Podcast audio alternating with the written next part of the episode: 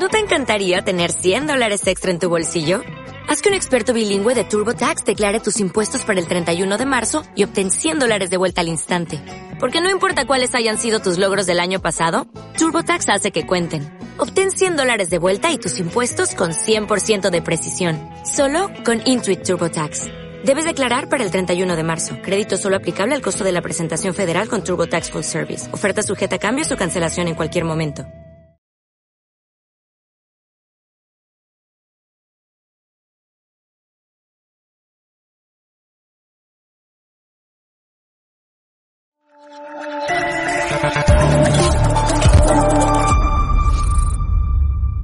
Cierra los ojos e imagina una televisión libre. Ahora ábrelos porque ya está aquí. EDATV es una multiplataforma de contenido con más de 30 canales y sin censura.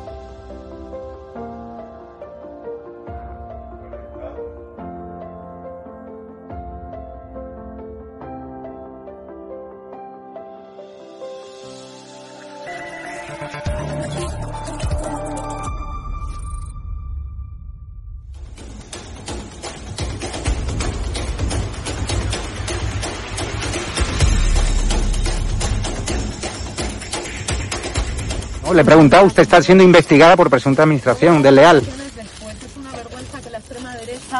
¿Quién es la extrema derecha? ¿Los que contratan, los que tienen alpirracas en su puerta a un delincuente? ¿Los que tienen alpirracas a un delincuente en su casa?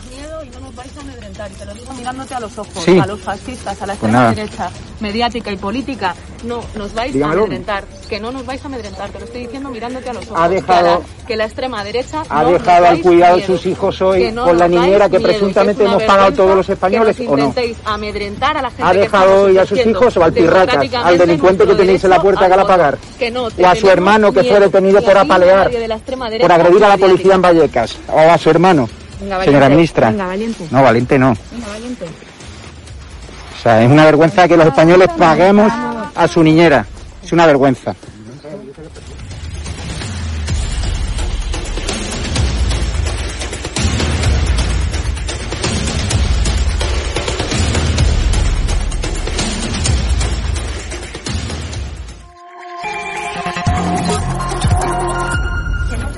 Miedo. ¿Pero miedo por qué? ¿Pero mira a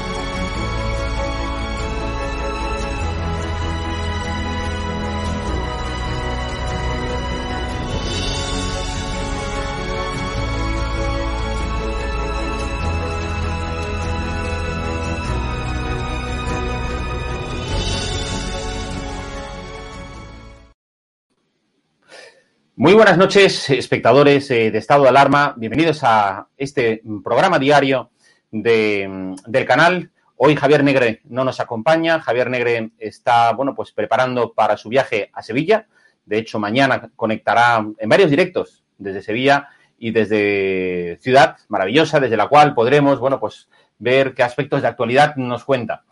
Hoy tenemos, eh, no podemos dejar de hablar de lo que va camino de convertirse ya en el culebrón del verano, que no es otro que el tema que ayer eh, OK Diario descubrió y nosotros, bueno, pues también nos hicimos eco y, hoy queremos seguir contando, que es el de la agresión, eh, la presunta agresión de Íñigo Errejón a un hombre de, este, de 67 años y, bueno, pues enfermo de cáncer la verdad es que hoy, cuando Íñigo Rejón, y ahora veremos esas imágenes, decía que él no tiene nada que ver con lo ocurrido, han aparecido dos testigos. Y es mm, los dos testigos cuyos testimonios eh, me gustaría que analizásemos con nuestros compañeros de la mesa del programa de hoy, que hoy es la noche de los tres test, porque tenemos a, y voy a saludar a Rebeca Crespo, a Carlos García Adanero y a Carlos Cuesta. Muy buenas noches a los tres. ¿Cómo estáis? Buenas noches. ¿Qué tal? Muy bien. Hola, buenas noches. Eh, bueno, primero, Carlos Cuesta, quiero preguntarte a ti, es decir, porque hoy han aparecido esos dos testigos que dicen que efectivamente la agresión que ahora niega Íñigo Rejón realmente se produjo. Eh, más País o Más Madrid niegan que esto fuera así, sin embargo, además, uno de estos eh, testigos, de nombre Miguel Ángel, que no tiene ninguna relación con la, con la víctima, dice que él lo ha visto, que bueno, que lo vio y piensa de ese modo testificar ante, ante juzgado. ¿Cuáles son la, las últimas novedades en torno a este, a este suceso, Carlos? Bueno, mañana, dejadme que, os adelante ya que vamos a incorporar una entrevista directamente con la víctima, con lo cual el que va a hablar es la, la, persona que tiene que hablar, que es la persona denunciante, la persona que recibe la patada según su versión y la, la persona que está en estos momentos pues eh, teniendo que haber paralizado el tratamiento de quimioterapia de un cáncer de colon y que además pues tiene la hernia producida precisamente por este, por este cáncer en la situación en la que ya hemos mostrado. Es decir, no solamente se le ha multiplicado y se le ha producido una inflamación brutal, sino que además lo tiene con una, con una hemorragia. Y mañana llevamos esa entrevista, con lo cual todo el mundo va a poder leer el testimonio directo en primerísima persona de, de, quien está asegurando en estos momentos que ha recibido esa patada. Pero lo comentabas muy bien, Jorge, vamos a ver, eh, después de que él intentase eludir la noticia, intentase no hacer un acto de transparencia, eh, intentase un acto de opacidad pura, que era no dar explicaciones de una noticia, eh, ha tenido que acabar saliendo. ¿Por qué? Pues porque aparecían dos testigos que aseguran, y uno de ellos además diciendo, yo les he votado a estas personas, que es que yo soy comunista. ¿A mí qué me está contando este señor? Estamos hablando de una agresión, no estamos hablando de una cuestión ideológica. Y, ha tenido que salir a dar explicaciones precisamente porque los dos han dicho que efectivamente le arreó, le propinó un patadón tremendo en la, en la tripa. Eh, también hemos eh, informado hoy mismo de que hay dos cámaras cuyas cintas, cuyas grabaciones ya están a disposición policial y en ellas no se observa porque el ángulo no era el correcto como para haber grabado el momento y el lugar en el cual se produce la, la agresión, eh, pero sí que graban el momento en el que se marcha y efectivamente según esas cámaras, eh, se certifica que allí estuvo Íñigo Rejón, se certifica que se marcha en una actitud airada, describe literalmente la, la policía, y se certifica que muchas de las cosas que se han contado eh, se pueden comprobar de una forma visual. No sé, eh, él mismo, Íñigo Rejón, tendrá que dar explicaciones. Yo no voy a prejuzgar nada, por supuestísimo que él tiene la posibilidad de defenderse. Yo simplemente digo una cosa. Si esta denuncia por una patada a una persona de 67 años con cáncer no hubiese sido una denuncia contra Íñigo Rejón, sino que hubiese sido una denuncia contra, pongo dos, tres casos clarísimos, Santiago Abascal, eh, Pablo Casado, eh, Teodoro García Egea, Javier Ortega, simplemente por mencionar cuatro personas, en estos momentos tendríamos eh, prácticamente cancelación de las películas y largometrajes en televisión española y todo el mundo estaría hablando de ello. Como resulta que es a Íñigo Rejón, el gran moderadito, el hombre de paz, quien tiene que heredar los votos de Podemos, parece que se le ha generado una especie de paseillo de cómo nos vamos a creer esta versión. Yo simplemente digo una cosa. Esto lo tiene que investigar la policía, él tiene que dar explicaciones como cualquier otro político y esto tiene que acabar efectivamente decidiéndolo un juez. Pero, vaya por delante, a mí los prejuicios de que es que este hombre es el moderadito y cómo haber dado una patada, el moderadito, el moderadito es el que respaldaba a Andrés Bódalo mientras sacaba de los pelos a una persona eh, heladera embarazada eh, intentándole golpear porque es que decía que no tenía derecho a trabajar un día de huelga y quien lo respaldaba era Íñigo Errejón. El moderadito es el que ha respaldado a Alfon, una persona condenada a cuatro años por llevarse un explosivo con metralla para intentar volarle las piernas a la policía y quien le defendía era Íñigo Errejón. Eh, el moderadito es quien ha defendido al mismo Alfon con dos años de condena por golpear a policías y quien le defendía era Íñigo Errejón. El moderadito es el mismo Íñigo Errejón que defiende las alianzas con proetarras. El moderadito es el mismo Íñigo Errejón que defiende las alianzas con golpistas. Venga, ya está bien. O sea, si no tenemos que prejuzgar, no tenemos que prejuzgar en ninguna de las direcciones. A este señor se le está haciendo un paseillo porque se ha decidido que tiene que ser el sistema de blanqueo de Podemos. Es un comunista que ha defendido a, violentos por arriba, por abajo, por la derecha y por la izquierda, especialmente por la izquierda. Eh, vamos a ver, antes de seguir con Carlos eh, García de Enero y con Rebeca, ese vídeo mm, tan significativo de hoy de Íñigo Rejón negando desde el Parlamento lo ocurrido. Adelante con ese vídeo. Sí, ¿qué tal, portavoz? Eh, le quería preguntar si usted eh, agredió a una persona el pasado 2 de mayo y si está dispuesto a declarar voluntariamente en sede judicial. Gracias. Muchas gracias. Miren, con esto voy a ser muy claro. a mí me, como supongo que le pasa a muchas más figuras públicas, me piden fotos con mucha frecuencia. Casi siempre es con muy buen ánimo y me las hago siempre. Unas pocas veces no es con buen ánimo, no te las piden por amistad, sino por todo lo contrario. En esos casos me las suelo hacer y algunas veces cuando estimo que la situación puede ser un poco incómoda, pues no me las hago. En ese caso Así fue. Las dos personas que me lo pidieron comenzaron a gritar y comenzaron a insultarme. Yo nunca le doy publicidad a estos casos. De hecho, creo que en esta misma sala ustedes me han preguntado en alguna ocasión si a mí me había pasado alguna vez un incidente desagradable y yo dije que a todos nos pasaba y que, bueno, pues porque por desgracia va en el cargo. Y cuando eso pasa hago lo que ustedes sabían, me imagino, que es marcharme. En ese caso, digamos, con respecto a su pregunta, voy a ser rotundamente claro. Por supuesto que no, absolutamente no. La acusación que se me dirige es falsa y yo faltaría más, estoy a disposición de cualquier información oficial que se me, que se me requiera.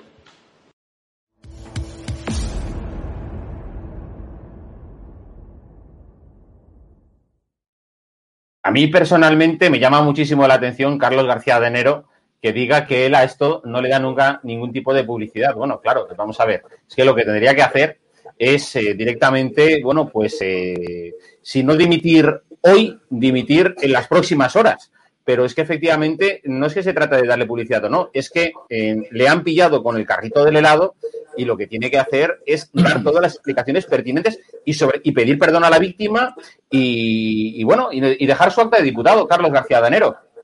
Bueno, yo, yo evidentemente como no soy como, como ellos, quiero decir, yo y estoy de acuerdo en lo que decía antes Carlos, yo desde luego la presunción de inocencia por encima de todo. Y en este sentido, yo creo que él tiene de, derecho a la defensa, pero habrá que ver, eh, claro, eh, están los testigos, hay eh, cámaras y sobre todo a mí sí que me ha llamado la atención cómo ha hecho la respuesta, ¿no? Yo lo que es evidente es que él estuvo ahí, porque él lo reconoce, él reconoce que ha tenido un encontronazo con alguien, por lo cual no es, es que me están acusando de algo en lo que no tengo nada que ver, no.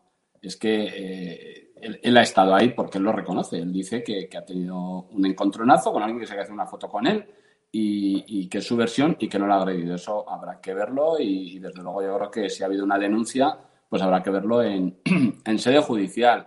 Y, por supuesto, si es así, si ha habido una agresión, yo creo que, no puede seguir en un cargo público después de agredir a, un ciudadano, ¿no? Pero, pero un poco lo que decía Carlos, eh, el problema de esto que es, pues que como es él pues, pues aquí estamos a ver si es, si no es, etcétera. Y si llega a ser cualquier otro de un partido que represente al centro derecha en España, pues en este momento estaría ya colgado en la, en la Plaza Mayor. Y eso es, eso es lo que es un, auténtico despropósito siempre, ¿no? Que nosotros en ese sentido, pues, ¿verdad? Nos creemos las leyes, nos creemos que, que todo el mundo tiene derecho a la defensa y ellos, por supuesto, hacen los juicios que hacen y sí que han hecho acusaciones falsas muchas veces que son titulares la acusación falsa, pero luego cuando se demuestra que era una acusación falsa, entonces ya no aparece en ningún sitio, pero te has llevado por medio a, la persona y sobre todo el prestigio de esa persona. Por lo tanto, yo creo que, que sí va a tener que dar explicaciones. A mí la respuesta que ha dado me ha parecido poco convincente, pero evidentemente eh, si se demuestra que ha habido una agresión, mm, yo creo que, que el resultado está claro. Sí, y de hecho, efectivamente, como estáis diciendo vosotros, eh, si hubiese sido la agresión desde el otro lado, es decir, desde algún diputado o miembro de algún partido de la derecha, no sé, de Vox o del Partido Popular, ya estarían hablando todos los medios progres de agresión eh, fascista, nazi, de, bueno, eh, Rebeca, a mí lo que me llama además la atención de todo esto es que hemos visto cómo hay un, una, pues como siempre ocurre, ¿no? Es decir, cuando a la izquierda no le interesa, hay una serie de medios que sí que se han hecho eco de la exclusiva y a la que, bueno, pues le felicito también desde aquí a Carlos Cuesta, pues de, OK Diario, y eh, ha habido pues una serie de medios que efectivamente se han hecho eco inmediatamente desde ayer de lo ocurrido y de todo lo que está pasando. Y hay otra serie de medios que bueno pues que están en lo de siempre no que están instalados en la propaganda sanchista y estarán bueno pues encantados de conocerse de mirarse al espejo como Pedro Sánchez pero desde luego no le darán ni un mínimo eh, no sé letra de, de su tipografía a lo que a, a la supuesta agresión de, de Rejón bueno, yo creo que hay que, tal y como comentaban tanto Car, bueno, Carlos eh, Cuesta y Carlos García Danero, es una noticia que evidentemente hay que tomar con prudencia, ¿no? Eh, lo que tenemos que hacer nosotros es lo que ellos no hacen normalmente, que es mantener esa presunción de inocencia y que sea un juez realmente quien diga si se ha cometido esta agresión o no, pero la realidad es que están apareciendo cada vez más pruebas. Eh, mañana estaremos pendientes de esa entrevista eh, que se va a conceder a, a OK Diario y habrá que ver eh, cuál es la investigación que lleva a cabo la policía y qué es lo, lo que dictamina eh, un juez. Pero aparte de eso, a mí me llaman la atención también otras cosas. En primer lugar, lo que estáis comentando de los medios de comunicación, que si hubiese sido otra persona quien hubiese, quien, quien hubiese hecho esta agresión, eh, evidentemente estaría abriendo eh, todo tipo de programas. El primero de ellos, el de, el de Ferreras, cosa que no ocurre porque presuntamente quien ha cometido esta agresión ha sido Íñigo Errejón. Y en segundo lugar, eh, si no me equivoco, esta agresión, esta denuncia se puso hace un mes y, y en todo este mes pues eh, ha estado oculto el asunto, ¿no? Es decir, no se ha sabido para nada durante todo, durante todo este tiempo y justo cuando coincidía, no sabemos si coincidencia o no, precisamente eh, con el periodo electoral, ¿no? Con las elecciones en la Comunidad de, de Madrid y esto podría haber afectado evidentemente de una forma bastante importante, bastante notoria al resultado que hubiese obtenido Más Madrid.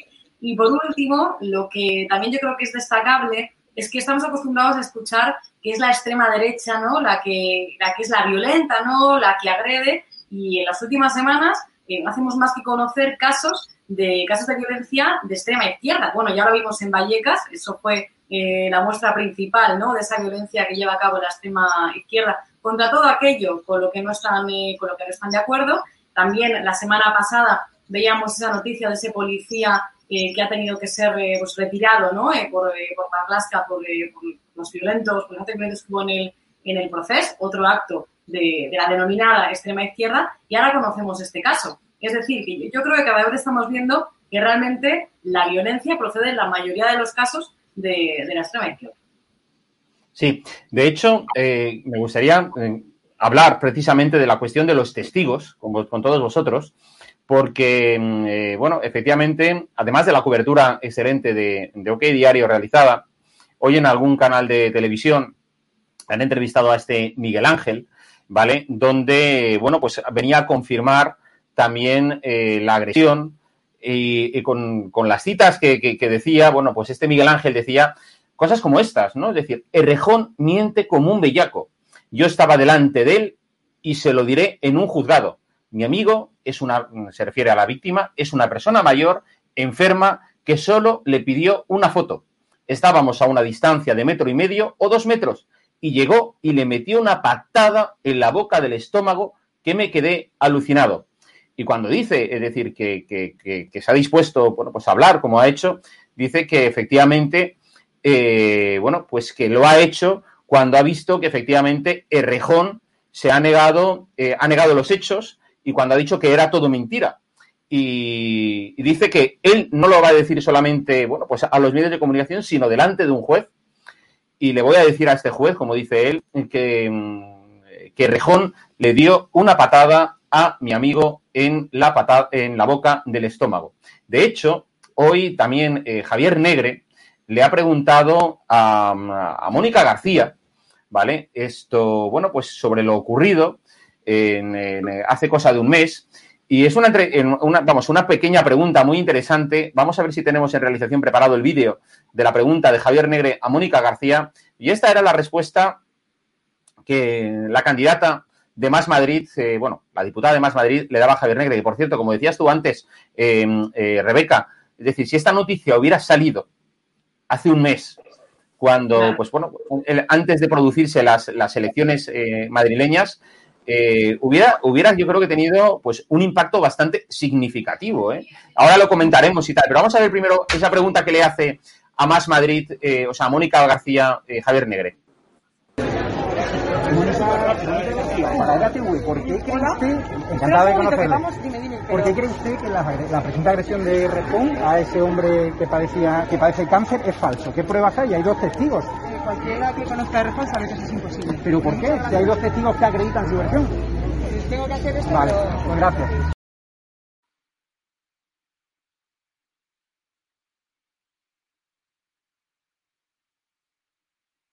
Estás muteado, Jorge Mestre.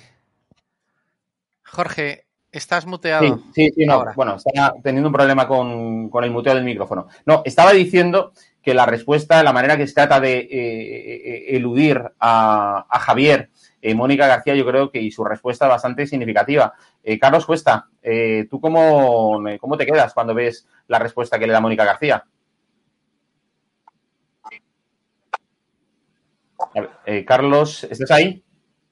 Bueno, yo, de Mónica García, vamos a ver, es una persona que cada vez que ocurre cualquier. Sí, ahora, ahora.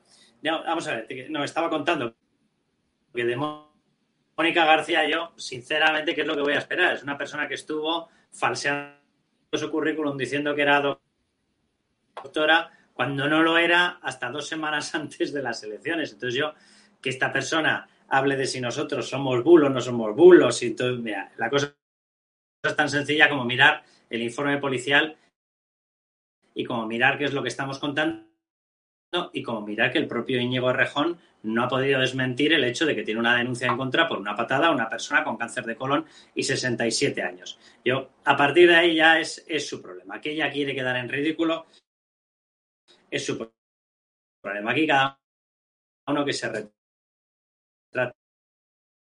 Estaba diciendo antes Rebeca una cosa que yo creo que es muy importante y es el hecho de que tiene un patrón más violento y que tiene un patrón menos violento. Estamos viendo son las lanzas.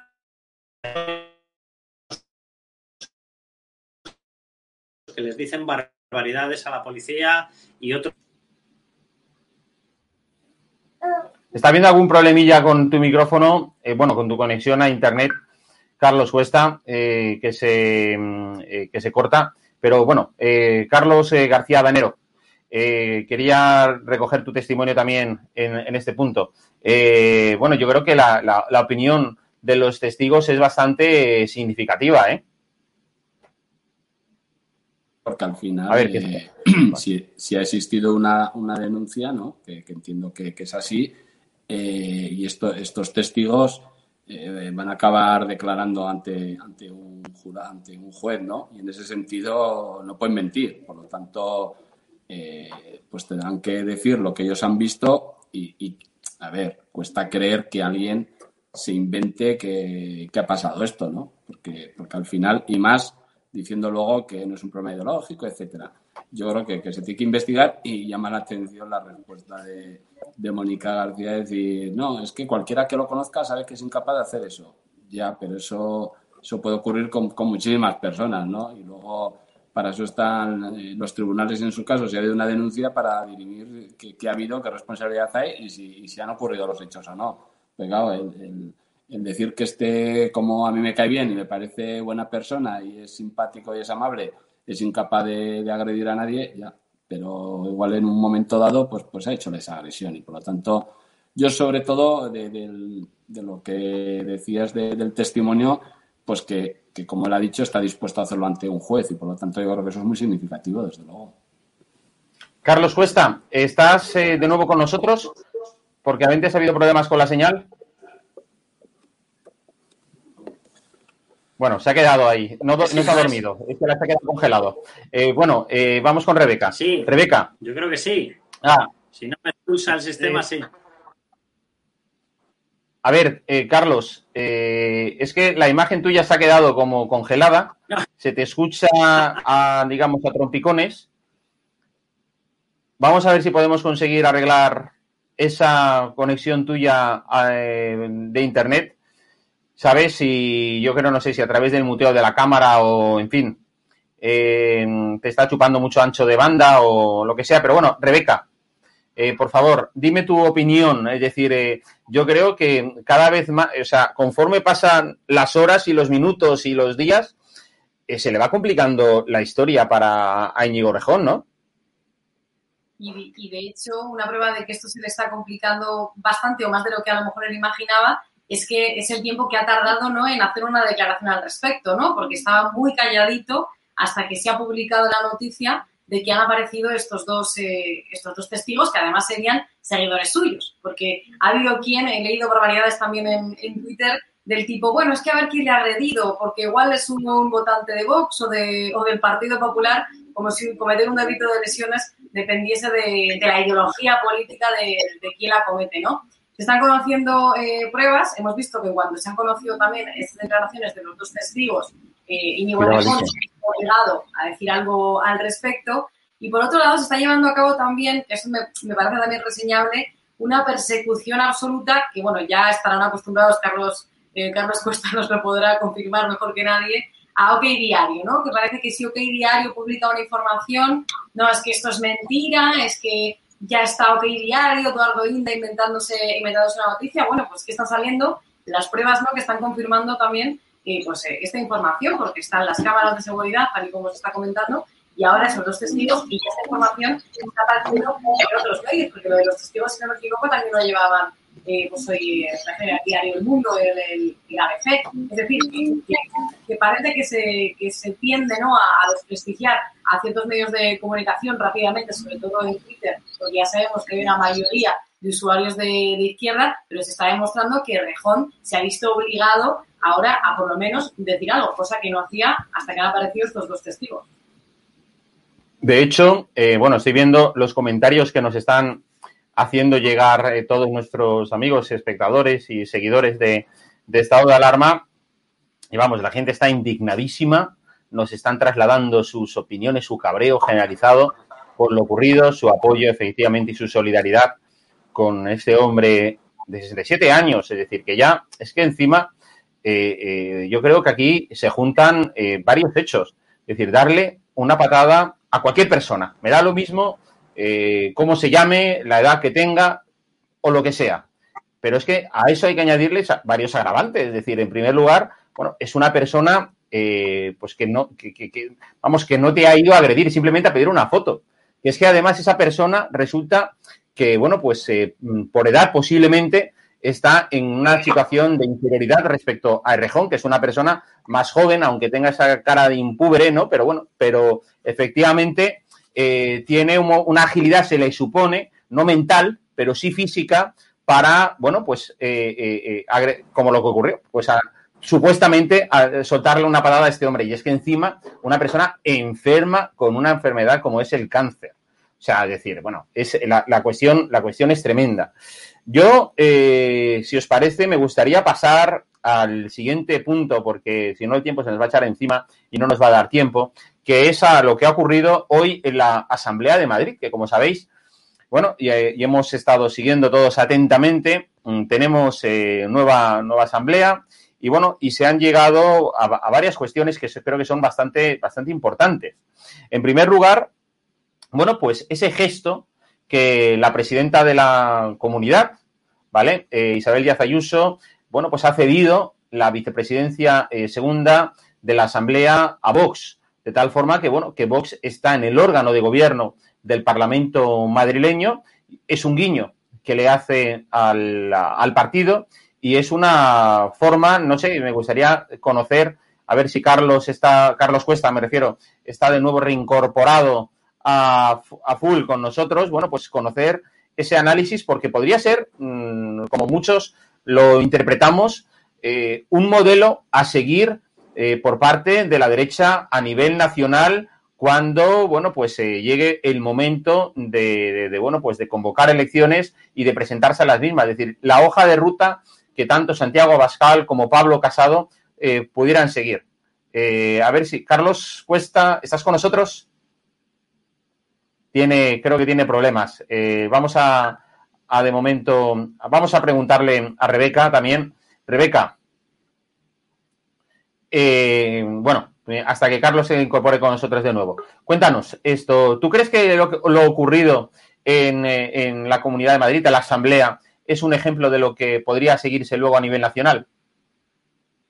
Bueno, a mí me gustaría que así fuese. Pero no sé si va a suceder así o no, pero a mí lo que, lo que no me gusta es este titular que en concreto eh, aparece aquí, que también es el que, del que se han hecho eco muchos medios de comunicación, porque yo creo que Isabel Díaz Ayuso en realidad no ha cedido nada a Vox, porque el Partido Popular eh, pues, eh, se ha quedado con los cuatro puestos en, la Asamblea, que era el máximo eh, al que, a los que podía optar. Si hubiese cedido un, puesto, hubiese significado que se hubiese quedado con tres. Esto era un puesto adicional que no le correspondía al Partido Popular y que pues estaba, eh, podía decidir si dárselo a Vox o dárselo a la izquierda. Bueno, solo faltaría más que nos hubiésemos llevado una sorpresa, aunque bueno, el Partido Popular es muy de, muy de sorpresas, si hubiese cedido eh, ese, esa vicepresidencia a, a, la izquierda. Pero no me gusta eso de Ayuso cede a Vox la, la vicepresidencia. No, Vox ha logrado esa vicepresidencia porque le correspondía también y si hubiese cedido el Partido Popular un puesto se hubiese quedado con tres, no con cuatro, que es el máximo al que ha optado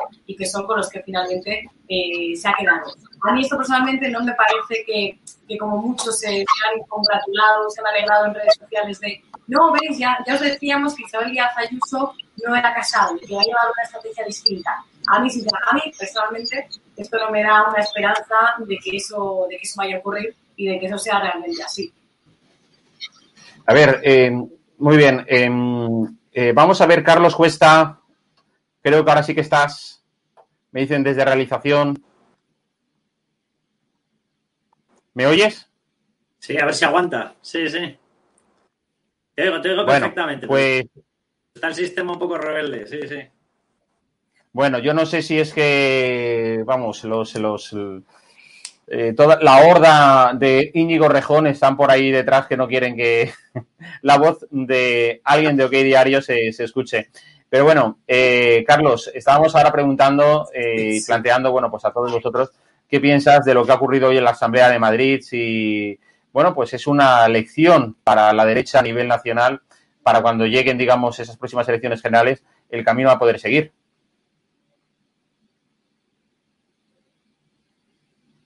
Sí, no, totalmente. Vamos a ver, yo, yo creo que aquí eh, lo que estamos es en presencia de dos partidos, y me refiero a PP, Vox, Vox, PP, que tienen muy claro que lo que tiene que primar es una gobernabilidad en favor de un decidido un determinado signo. En el caso de Madrid, ese signo político es un signo político liberal conservador, es un signo político que se aparte de los dictados absolutamente totalitarios en los cuales está cayendo a cada y que tiene una comunidad autónoma gobernada por gente que represente unos planteamientos de centro derecha y derecha. A mí me parece de maravilla el entendimiento que están teniendo. Eh, lo digo porque a diferencia de lo que hemos observado en otros sitios, por ejemplo con Podemos y con el Partido Socialista, aquello se convirtió en una tangana tan brutal que hubi que repetir unas elecciones. Bueno, pues en la Comunidad de Madrid no se repiten esas elecciones, se llega a un entendimiento, un partido que es el que más ha tenido y que tiene capacidad para eh, sumando el mismo número de años que lo tiene toda la izquierda, lo cual, y eso es verdad, que la sitúa en una posición a Vox un tanto extraña porque Vox, que tiene clarísimo que tiene quiere además dejar gobernar a ese tipo de, de, planteamientos, solamente tenía una posibilidad de sumarse a los partidos de izquierda, cosa que no va a hacer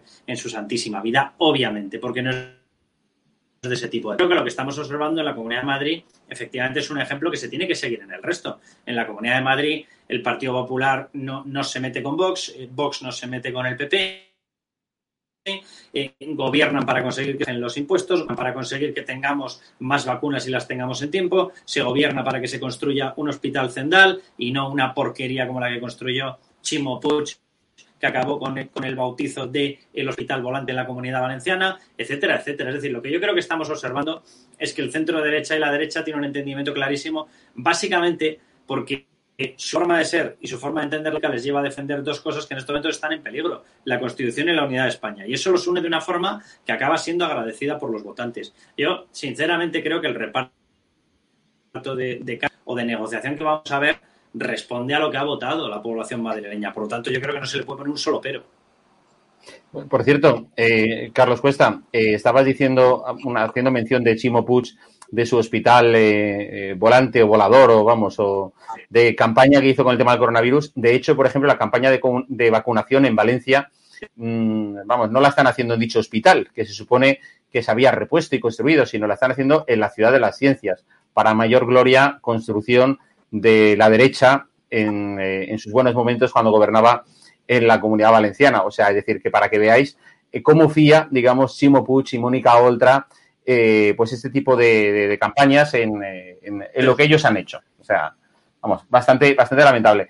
Eh, vamos a ver el, vídeo precisamente hoy eh, de Ayuso hablando sobre, bueno, pues lo que, lo que ha sido la constitución de la Asamblea de Madrid. Hemos decidido, eh, las dos formaciones desde hace tiempo defendíamos revisar el número de diputados de la Cámara y bajo ese acuerdo lo que hemos eh, decidido ya es apoyarnos a la hora de configurar la mesa y el Partido Popular les cederá un puesto en la misma para que ellos también tengan representación. Bueno, eh, eh, Carlos eh, García Adanero, eh, ¿crees que efectivamente sobran diputados en la Comunidad de Madrid? Y la pregunta incluso sería extensiva. ¿Crees que sobran diputados pues a nivel España en el Congreso de los Diputados? Pues, es decir, o incluso en los parlamentos regionales. Bueno, no me, eh, eh, yo, yo creo que en el, en el, Congreso de los Diputados yo creo que no. Eh, a mí me parece que 350 diputados en España, con el número de habitantes que tenemos, mmm, dices, ¿podrían haber sido menos? Podría haber sido menos. ¿Podría haber sido más? Pues, pues yo creo que también en su momento se hicieron, se puso que 350 y me parece un número que todo es discutible, evidentemente, pero yo creo que, que, que hay que representar al, al, conjunto de España, ¿no? En cuanto a la Asamblea de Madrid, pues claro, yo no tengo datos. Yo los datos que tengo es que si el Partido Popular y Vox, que tienen una mayoría amplísima eh, de respaldo electoral en la Comunidad de Madrid, entienden que el número de diputados es excesivo para la comunidad, pues entiendo que, que puedan eh, pretender, aunque necesitan votos de algún otro partido, y eso ya lo, veo más complicado, el disminuir el, peso de la Asamblea, ¿no? Eh, yo creo que, que el problema de, o sea, se suele decir, yo creo que lo que no podemos llegar, y menos lo voy a decir yo, que soy diputado, es desprestigiar, que a veces se pretende eso por parte de algunos, y yo creo que hay que tener cuidado, las instituciones parlamentarias. Es decir, yo creo que el Congreso de Diputados es fundamental en una democracia, y creo que una Asamblea Legislativa es fundamental en una comunidad que tiene competencias. Y por lo tanto, el decir, digo esto porque a veces parece, ah, sobran todos los diputados. Hombre, es que eh, si sobran todos los diputados ya estamos hablando de otro sistema. Entonces, yo creo que lo que hay que hacer es ganarse el sueldo, creo que lo que hay que hacer es generar confianza al conjunto de los ciudadanos.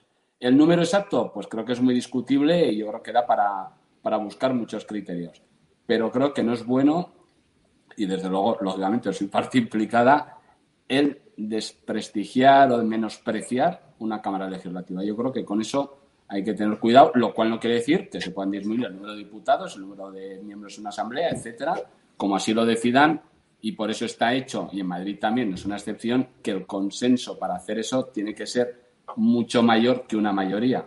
Porque también te digo que yo soy claro. de los que cree que las reglas del juego eh, son sagradas. Otra cosa es que algunos se las salten. Y no me estoy refiriendo desde luego al Partido Popular creo que las reglas del juego tienen que ser de un amplísimo consenso porque es las normas que nos hemos dado todos para funcionar en democracia.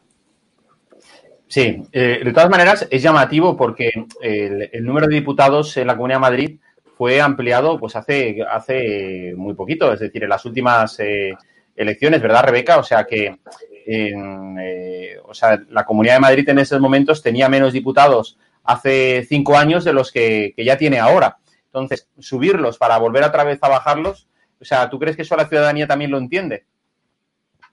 Bueno, pues que eso es lo que pasa, desgraciadamente, con la mayoría de políticas eh, que se ponen en marcha eh, cuando hay una legislatura y que cambian totalmente o radicalmente cuando se comienza otra. Eso es lo que, lo que suele ocurrir. Pero vamos, yo independientemente de eso, eh, yo creo que la ciudadanía sí que entiende que hay una reducción de diputados porque uno de los principales problemas que, en mi opinión, existe en España y que consideran muchos ciudadanos es el despilfarro político. Es decir, yo creo que se entiende perfectamente que hay una reducción de diputados porque eh, yo no tengo problema en que se mantengan esos puestos los diputados cuando tengan, eh, pues, cuando lleven a cabo realmente eh, el trabajo para el que están en, en, esos puestos, ¿no? Pero es que no es lo que estamos viendo. Por lo tanto, una reducción de diputados yo lo veo como una de las me medidas eh, primordiales eh, para poner en marcha y espero que así sea. Y por otro lado, me gusta porque pone contra las cuerdas también a, a Más Madrid y a, y a Mónica García, porque para presentar esta propuesta se requería un tercio de, de, pues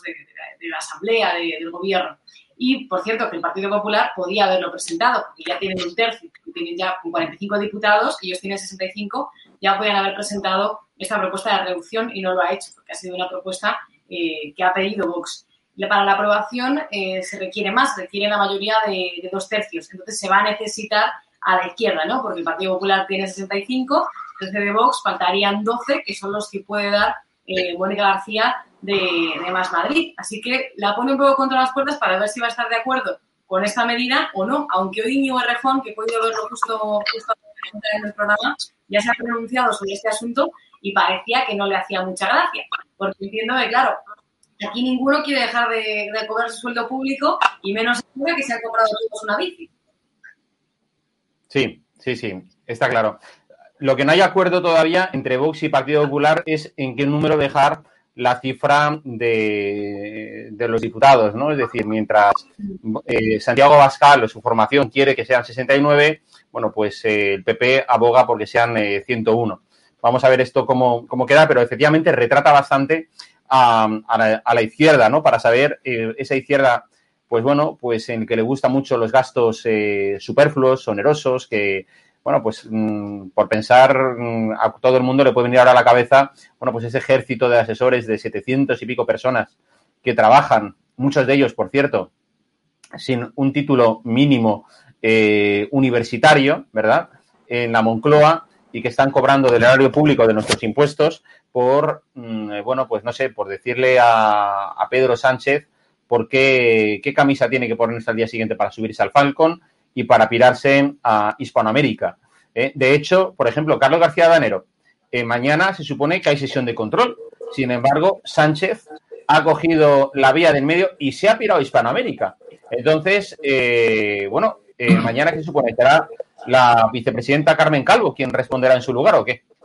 Pues sí, mañana, mañana hay, hay sesión de control, de hecho hay, pero no acude el presidente del gobierno, ¿no? Porque está de viaje, como bien, como bien decías, y, pero yo creo que, la verdad que, que, le gusta poco ir por el Congreso, ¿no? Yo creo que se siente más cómodo pues yéndose por ahí, si es lejos mejor, porque ya hemos comprobado todos que, que pasearse por España tampoco lo hace muy a menudo, salvo que vaya con ese sequito que suele llevar habitualmente, porque desde luego pasearse como un ciudadano más, eso yo creo que hace mucho que no lo hace, y, y, evidentemente al final pues pues la, la cuestión política pues eh, yo creo que hay que, que, estar en el Congreso no y en ese sentido pues me parece que, que lógicamente debía estar en la sesión de control el presidente del gobierno. Claro. Eh, Carlos Cuesta no sé si ahora nos escuchas si te podemos escuchar también a ti. Eh, lo cierto yo no sé si mañana en este viaje que ha emprendido hoy eh, Sánchez no sé tendrá pensado visitar al posible al posible futuro mandatario de Perú, a su eh, tocayo eh, Pedro Castillo.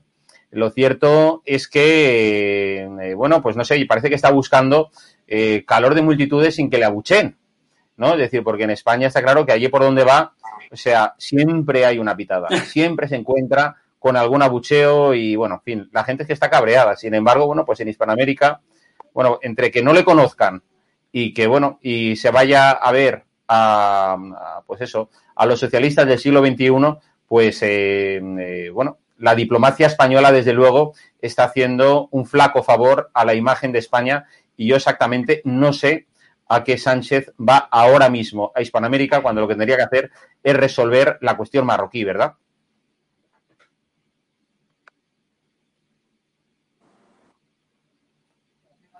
No, totalmente. Yo, vamos a ver, teniendo en cuenta cuál es el panorama que tenemos en estos momentos en España, lo que no entiendo es que hace un presidente del gobierno permanentemente dándose en situaciones o en escenarios en el exterior cuando tendría que, dar, que estar dando explicaciones sistemáticamente de lo que ocurre aquí. Yo voy a repasar simplemente los incendios generados en los últimos tiempos. Tú mencionabas el tema de Brahim Jorge, y de la, y de la que hemos provocado eh, chinchando a un determinado vecino que se llama Marruecos, que nadie va a poner en duda su carácter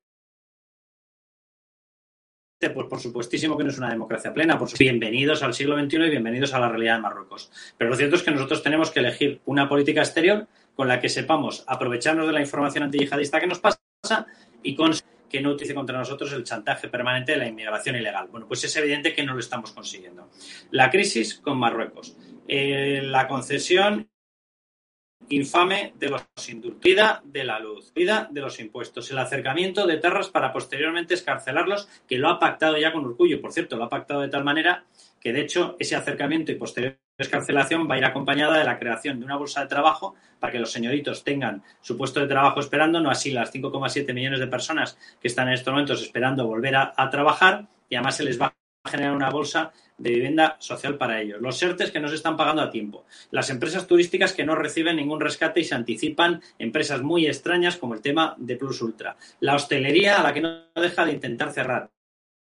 Y lo único que se le ocurre es marcharse de España para esconderse. ¿Este señor alguna vez piensa mostrar algún tipo de respeto por el Parlamento español? Ya sé que es la pregunta bastante retórica teniendo en cuenta todos con los que pagan que quieren volar, los parlamentos y España. Pues sí, e, evidentemente este es el presidente que tenemos. Es una vergüenza lo que hace y la falta de respeto que tiene por toda la gente que se ve afectada sus decisiones, por toda la gente que está esperando puesta y por todos los políticos que tienen un puesto de representación de aquellas personas que les han votado y del conjunto de, de la soberanía española y que están están esperando que este señor comparezca y dé explicaciones a los diputados. Y no deja de escaparse. Se escapa de las ruedas de prensa, no hace las preguntas y se escapa hasta del propio Parlamento. Es una vergüenza. Efectivamente, y como eh, comentábamos antes, eh, Carlos García de Enero y yo, antes de comenzar el programa, estamos, han pasado seis años, bueno, eh, desde que fuera el último debate sobre el Estado de la Nación y toda esta gente que decían que venían a regenerar la vida política, Sánchez Iglesias, la, nueva política de Podemos, etcétera, desde que llegó Sánchez al poder en 2018 hasta día de hoy, se nota que Sánchez le tiene una alergia al Congreso de los Diputados y someterse, es que se le ve tenso siempre cuando eh, le hacéis preguntas, eh, Carlos eh, García Danero, eh, cuando se le, le, hacéis preguntas desde el Partido Popular, desde Vox, eh, desde Ciudadanos, en fin, es que se nota que no, que no, que no está cómodo. O sea, y, y, y es que es curioso que emprenda un viaje justo la víspera de la sesión de control, cuando se podría haber ido perfectamente, no sé, pues eh, la semana pasada o de cara a un fin de semana, de un viernes y volver un martes para el miércoles comparecer ante el Congreso, pero es que, desde luego, y esto yo creo que es importante, que la gente lo sepa, porque luego la izquierda se quiere atribuir a sí misma, bueno, pues la transparencia, eh, eh, eh, el tema de, no sé, de la rendición de cuentas, que la democracia es una cosa inherente a ellos, y luego uno ve que efectivamente es todo un bla, bla, bla, que a la hora de la verdad no es así. Es que en estos, en estos momentos, además mañana las preguntas que iba a tener iban a ser relacionadas con los indultos, lógicamente. Y, y, ya lo hizo, pero lo hizo, no me acuerdo exactamente la fecha, pero con un Consejo Europeo que lo tenía más tarde, o sea, que le daba tiempo perfectamente a estar, además con lo aficionado que es al Falcón, le daba tiempo de sobra de estar aquí en la sesión de gobierno, porque al final la sesión de gobierno, de control, perdón, a él le cuesta, empieza a las nueve de la mañana y a las nueve y cuarto ya está fuera, por lo, cuarto, por lo cual tiene luego todo el día para viajar. Y, pero eh, aprovechándose de una, de una comisión europea, etcétera, pues tampoco fue. Y había otro tema también muy importante en aquel momento en, en debate, ¿no? Porque es que tienen alergia, pero, pero no solo él, todos los ministros. Los ministros van lo justo al Congreso. Es que no les gusta, es que eh, le tienen pavor al legislativo. ¿Por qué? Pues porque el legislativo es donde tienes que dar eh, cuenta de lo que haces. Y como no quieren dar cuenta porque al final lo que están haciendo pues es tan difícil de explicar, yo estaría encantado de poder ir y dar las explicaciones correspondientes. Estoy orgulloso del trabajo que he realizado, que menos que exhibirme ante la soberanía, nacional para decir todo lo bien que he hecho las cosas. Pero claro, es que ellos tienen alergia al Congreso y eso es muy grave, claro. Así es. Eh, Rebeca, ¿tú has visto mm, hoy la, la- bueno, la presidenta de la Asamblea de Madrid que ha decidido, que me parece inteligentemente, poner eh, fin a estas tonterías que hacen muchas veces desde la izquierda o de los partidos independentistas con el acatamiento de la Constitución eh, a la hora de, bueno, pues de, prometer, de jurar el cargo. Vimos la semana pasada, no, hace dos, ¿no? Con los nuevos diputados, eh, senadores, en este caso, de independentistas, bueno, esa fórmula que empleaban y que, bueno, que esto en otros tiempos no pasaba. Eh, Rebeca, quiero tu opinión, pero vamos a ver primero ese vídeo precisamente donde se ha abordado esto hoy. Señora vicepresidenta tercera, doña Esther Rodríguez, ¿promete o jura acatar en la Constitución española y el Estatuto de Autonomía de la Comunidad de Madrid? Sí, prometo, por Madrid verde y feminista, acatar la comunidad. Señor secretario primero, don José María Rivas, ¿jura o promete acatar la Constitución española y el Estatuto de Autonomía de la Comunidad de Madrid? Sí, juro acatar la Constitución española y el Estatuto de Autonomía de Madrid. Eh, bueno, Rebeca, esto, digamos, al final, no sé, es decir, es que es, es un ejercicio más de, propaganda, de no de panfletismo de la izquierda que siempre quieren soltar hasta en todo, ¿verdad? Sus consignas, sus eh, tonterías, eh, ¿verdad? Para el autobombo y bueno, y, ir de, no sé, de diferentes y de distintos. Eh, mi pregunta es, ¿no se cansan de hacer el ganso? Porque es que entre lo de esta mañana, lo de las bicicletas, los de, los, los de Más Madrid, y luego esta señora, es que no sé, no, no se cansan de hacer el ganso por una parte de, de- de la izquierda. Esta, Esther Rodríguez, ¿no? Se llamaba esta, que es la vicepresidenta tercera, ¿no? De, la Asamblea de, Madrid. Y me parece que lo que ha hecho la presidenta de la Asamblea, eh, vamos, mm, eh, muy, eh, vamos, eh, totalmente correcto, es lo que se debería hacer, pero como están acostumbrados a que en el gobierno, cuando se juran o se prometen, cuando se produce ese acatamiento de la Constitución, nadie les dice absolutamente nada, pues evidentemente han creído que aquí también podían hacerlo y mira, pues se ha dado el caso de que no. Yo soy partidaria, y es que yo creo que ahí está el problema, de que haya una fórmula única para acatar la Constitución, con la, con la excepción no de jurar o prometer, pero que exista una fórmula única de acatar la Constitución. Y el diputado, eh, diputada o el cargo que sea, que no acate la Constitución y que no siga esa fórmula exacta que sea la que esté fijada, pues eh, no asume el cargo y por lo tanto pues eh, eh, tampoco va a poder acceder a los derechos que les dé a asumir ese cargo, porque es que esto es un cachondeo, es que ya hemos, ahora mismo no recuerdo, pero las cosas que hemos visto, las, las fórmulas ridículas y surrealistas que hemos visto en el gobierno cuando se han jurado los, los cargos de diputados. Esto tiene que pararse y yo creo que la opción es que se, pues que, se, que haya una fórmula de acatamiento única y que se deba cumplir y que si no se, que no se, si no se cumple, pues no hay cargo.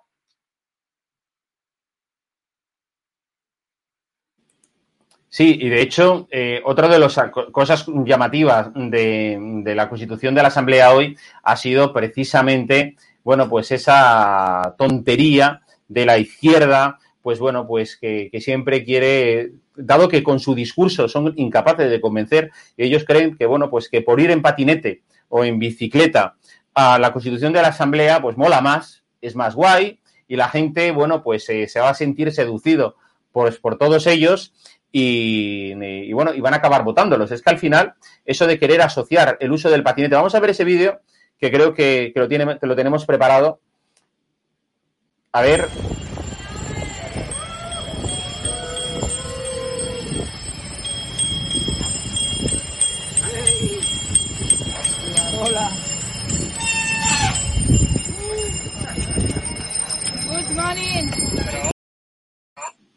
Muchos de estos no habrían cogido una bici, yo creo que en los últimos 15 años de sus vidas. Vamos, o sea, muchos de ellos mañana tendrán unas agujetas que no podrán salir de su casa. O sea, es tremendo eh, el postureo, la foto de selfie, la foto que están buscando para Instagram. No hemos hecho aquí, Carlos Cuesta, ningún estudio de cuántos de toda esta gente ha subido la foto a sus redes sociales. Pero seguro que habrá sido la gran mayoría de todos ellos. Yo siempre eh, quiero recordar el caso, por ejemplo, del alcalde de Valencia, el, comunista Joan Ribó, que siempre presumía de ir en bicicleta y de hacer carriles bicis eh, por la ciudad de Valencia. Este utilizaba la bicicleta cuando estaba en la oposición, cuando fue eh, nombrado alcalde. Bueno, pues utilizó la bicicleta los dos primeros días y enseguida se subió al coche oficial y no se ha vuelto a bajar de él. Carlos Cuesta. Entonces, esto es lo mismo, postureo puro y duro para mañana volver, pues bueno, pues al vehículo oficial o lo que hizo Pablo Iglesias, ¿no? Bajarse del coche oficial para subirse a un taxi e ir al de, de, las elecciones de la campaña madrileña.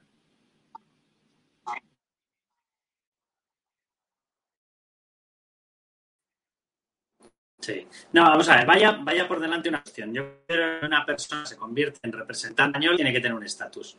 Yo considero que una persona que tiene que utilizar su jornada y tiene que utilizar su tiempo de una forma productiva porque se la pagamos los españoles, se lo pagamos para eso, eh, de hecho, ya bastante exceso de, políticos tenemos que no tienen un cargo ejecutivo ni una representatividad muy clara. Eh, evidentemente, tiene que tener los medios necesarios para poder desarrollar ese trabajo con profesionalidad. Y yo sí creo en la diferenciación por mérito. Y yo sí creo que una persona tiene que tener a su alcance el mejor ordenador, un representante del pueblo español, el mejor teléfono, el mejor, etcétera. Básicamente porque si no lo que estamos haciendo es pagar para que una persona se quede colgado y no pueda desarrollar ese trabajo. Eh, el problema aquí no está en los medios que tú tienes que tener.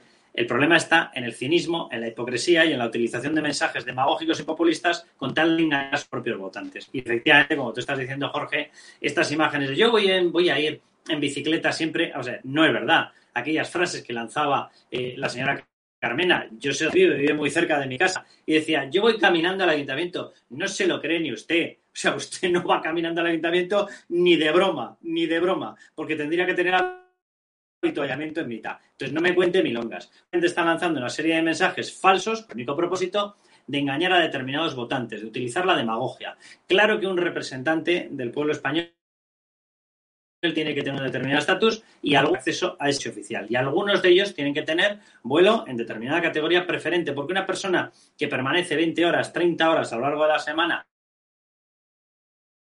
o 40 tiene que tener un determinado de asiento, de vuelo, de categoría, porque si no llega destrozado. Entonces, esas cosas hay que tratarlas sin populismo y hay que tratarlas con el respeto que merecen los representantes electos españoles. ¿Qué es lo que hace esta contrario, lo banaliza todo, todo lo convierte en una mercancía de obtención de voto, todo lo convierte en ir corriendo con el cazamariposa después de cuatro votos y efectivamente, como tú dices, Jorge, acto seguido, ¿qué es lo que hacen? Aparcan la bici o la tiran porque a lo mejor es que ni siquiera era suya y evidentemente van con el coche oficial, como ha hecho Pablo Iglesias toda la santísima vida, como han hecho ellos toda la santísima vida. La diferencia no es medios que tienes, la diferencia está la falta de vergüenza que tienes para lanzar mensajes demagógicos con tal de captar voto. Así es. Eh vamos a, eh, Carlos García de Enero, Carlos Cuesta, Rebeca Crespo, a ir a otro tema que creo que es bastante importante y que la gente está bastante preocupada, eh, que es el tema de los eh, insultos de Sánchez. Le llaman indultos, pero esos son insultos. Son indultos, insultos.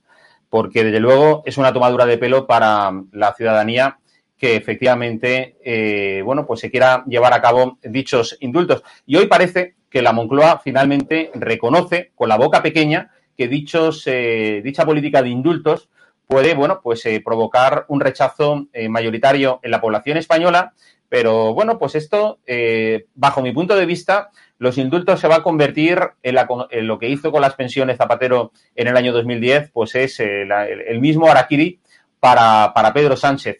a ver, Carlos García de Enero, yo me gustaría conocer tu opinión. ¿Crees que efectivamente los indultos de Sánchez van a ser su propio Araquiri? Bueno, yo creo que, que, que, es una más, una más, ¿no? Porque eh, ha hecho muchas cosas, que decir, está haciendo muchas cosas. Yo creo que eh, lo que es evidente, y nosotros lo hemos dicho muchas veces, y se lo hemos dicho a él también directamente, él solo, solo está cumpliendo dos acuerdos claros en el, en el Congreso, ¿no? Eh, por sus apoyos para ser presidente, que es con Bildu y con Esquerra. Con Bildu, el blancamiento, el acercamiento de, de los presos etarras y, y luego, eh, con el tema de las cárceles, pues para que en poco tiempo estén escarcelados. Y con el tema de Esquerra, pues eh, eh, el, el, acuerdo son los indultos y la mesa de negociación. Y él va a cumplir porque ellos son los que le dieron el puesto y son los que le garantizan la continuidad. Que eso suponga que en las próximas ya él caiga, que yo estoy convencido de que en cuanto haya un proceso electoral en España, el centro derecha va a ganar, eh, estoy convencido, lo llevo diciendo desde mucho antes de las encuestas que luego están saliendo y por lo tanto espero que, que el tiempo me dé la razón, pero es evidente que él esos dos compromisos los va a cumplir. El resto le da todo exactamente igual, porque él lo único que quiere es dormir cada día eh, un día más en la Moncloa y eso se lo garantiza los indultos, aunque le cueste un tema electoral incluso dentro de su partido y el blanqueamiento de Bildu, que también supongo que le habrá costado algún disgusto dentro de su partido. Eh, Rebeca, este fin de semana, bueno, tenemos la constitución, eh, la manifestación de Colón el próximo domingo, pero tenemos también, bueno, el domingo, por cierto, está cargadísimo, ¿no? Porque está el, Congreso de Andalucía, tenemos eh, Vista Alegre, tenemos, como digo, eh, la manifestación de Colón, pero esto ya empieza el viernes, porque no hay que olvidar y hay que llamar a todos los constitucionalistas que estáis en Cataluña, en Barcelona, que hay convocada una concentración en la delegación del gobierno, eh, bueno, pues de todos los constitucionalistas, a las que se va a sumar eh, Vox, el Partido Popular y Ciudadanos, y a la que hay que demostrar y eh, ese rechazo efectivamente a esta política de indultos. ¿Tú también, eh, Rebeca, crees que la sociedad española eh, cada vez más eh, eh, tiene impregnado ese rechazo a esa política de indultos o crees que la gente se queda convencida por esas tonterías, ¿no? De decir que, pues, del reencuentro, la concordia, etcétera, que yo digo, bueno, pues que se lo digan a, a, la víctima, no sé, también de una violación o de un asesinato, bueno, a los familiares de la víctima de un asesinato o de un robo. Es decir, porque al final el que delinque es un delincuente y hay que aplicar la ley bajo mi punto de vista bajo, mi punto de vista también. Y yo creo que es lo que, es lo que comparten o lo que opinan la mayoría de los españoles. Yo personalmente, eh, con, eh, con, las personas que hablo, ninguna está de acuerdo con los indultos y también los estudios que han salido en encuestas dicen que hay un porcentaje altísimo de la población que está en contra de, de, esos, de esos indultos. De hecho, creo que es necesario que el domingo se acuda a esta, a esta concentración para que, aunque no sirva, porque fíjate que, que, aunque muchísima gente acuda el, el domingo, es eh, difícil, por no decir imposible, que eso vaya a impedir esta firma de los indultos, que ya están redactados y que están pues, eh, a un tris de, de, ser firmados. Le hemos dicho siempre que se iban a firmar antes de verano, aprovechando las vacaciones, para que así pues cuelen un poquito mejor y no, no fastidien tanto ¿no? A, la, a la ciudadanía. Eh, pero aunque no sirva para pararlo, yo creo que sí que es necesario eh, para que se vea ese rechazo, ¿no? Ese rechazo que yo creo que sí que existe, que es mayoritario, porque es que es evidente y, es lógico que una condena eh, tiene que cumplirse que un indulto además no se puede aplicar cuando una persona ni siquiera eh, se ha retractado ni, ni, ni, se arrepiente ¿no? de, lo que ha hecho y que encima además insiste en que lo volvería a hacer y cuando tampoco han devuelto el dinero que robaron, el dinero público que utilizaron para hacer esa consulta, ese intento de golpe de Estado, pues es evidente que un indulto, en mi opinión, eh, no se contempla, ¿no? Yo creo que es lo que comparte la mayoría de la ciudadanía y creo que lo veremos así el domingo en esa concentración y bueno, a partir del viernes, tal y como comentas, con estos otros actos e insisto en que es necesario ir y que pues eh, todo el mundo que piense que de verdad esté en contra de los indultos acuda para que por lo menos quede ahí ese grito de, de la calle de, de que se está en contra, ¿no? Mm, así es. Eh, bueno, pues eh, llegamos a la hora del programa. Eh, Carlos Cuesta, Carlos García Adanero y Rebeca Crespo, muchísimas gracias por acompañarnos en el, día, en el día de hoy. Ha sido un día muy intenso y estoy seguro que los próximos van a serlo más, sobre todo de cara a esa manifestación del domingo de la que estábamos hablando. Buenas noches a, a los tres. Buenas noches. Y bueno, esto... A ver, ahora. Eh, nada, deciros eh, que hasta aquí va, nuestro programa de hoy, que mm, eh, habéis visto que hemos tocado muchísimos temas. Comentaros que a partir de ahora tenemos una programación sumamente interesante. Tenemos, hoy estrenamos el programa de Cristina Seguí, que hasta ahora se llevaba a cabo los domingos. Se va a hacer hoy martes, que será en cuestión de, minutos. Y que, bueno, después de CS Seguí, bueno, pues tenemos más programación interesante. Tenemos hoy Hispanic Dilema eh, con María Herrero desde Estados Unidos a partir de la una. Tenemos la columna de Dragón a las 12 de la noche y, por supuesto, con Luis Barcarce, el lado más oscuro de los eh, medios. Eso será, como digo, a partir de ahora de las 11 de la noche que empieza y no os perdáis, no os vayáis a, porque yo creo que muchos de vosotros ya lo hacéis desde hace meses, no conectáis el televisor y os conectáis directamente a estado de alarma y bueno, y con eso ya luego os vais a descansar. Recordaros también que tenemos el próximo jueves ese, digamos, programa especial con Javier Negre y con Isabel San Sebastián y con Cristina Seguí, eh, bueno, pues un programa mm, en directo donde podéis acompañarnos y para todas aquellas personas que quieran hacerlo, bueno, pues solamente tenéis que hacer, eh, y apuntaros, bueno, pues como veis aquí en la imagen, un, mandar un email a info arroba edatv.com. Así como que si también tenéis alguna cuestión que comentarnos, tenéis aquí el email al que poder escribirnos pues cualquiera de vuestros mensajes y si queréis ayudarnos económicamente, que siempre es bienvenido para poder mantener esa libertad de información y de, noticias que aquí os estamos dando semana a semana, día tras día, bueno, pues tenéis aquí el número de cuenta sobre impreso. Y por, eh, mi- bueno, y también, que si no, luego me dicen que no lo he dicho, que estamos sorteando dos entradas dobles, palco, platea, para ver el concierto de Pablo López el 12 de junio, solamente para miembros de YouTube y Patreon, ¿vale? Entonces, mm, tenéis que entrar también en info.edatv.com para activar vuestra participación. Por mi parte, nada más, os dejo eh, y os deseo una buena noche y que seáis muy felices, a pesar del gobierno. Buenas noches.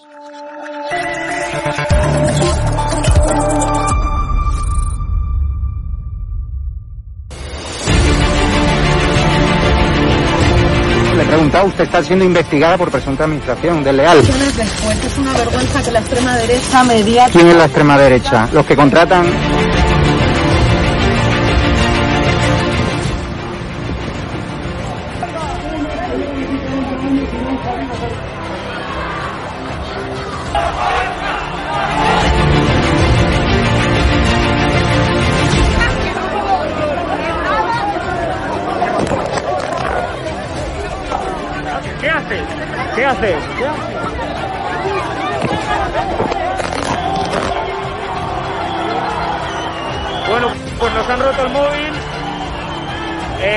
acaban de romper el móvil por detrás.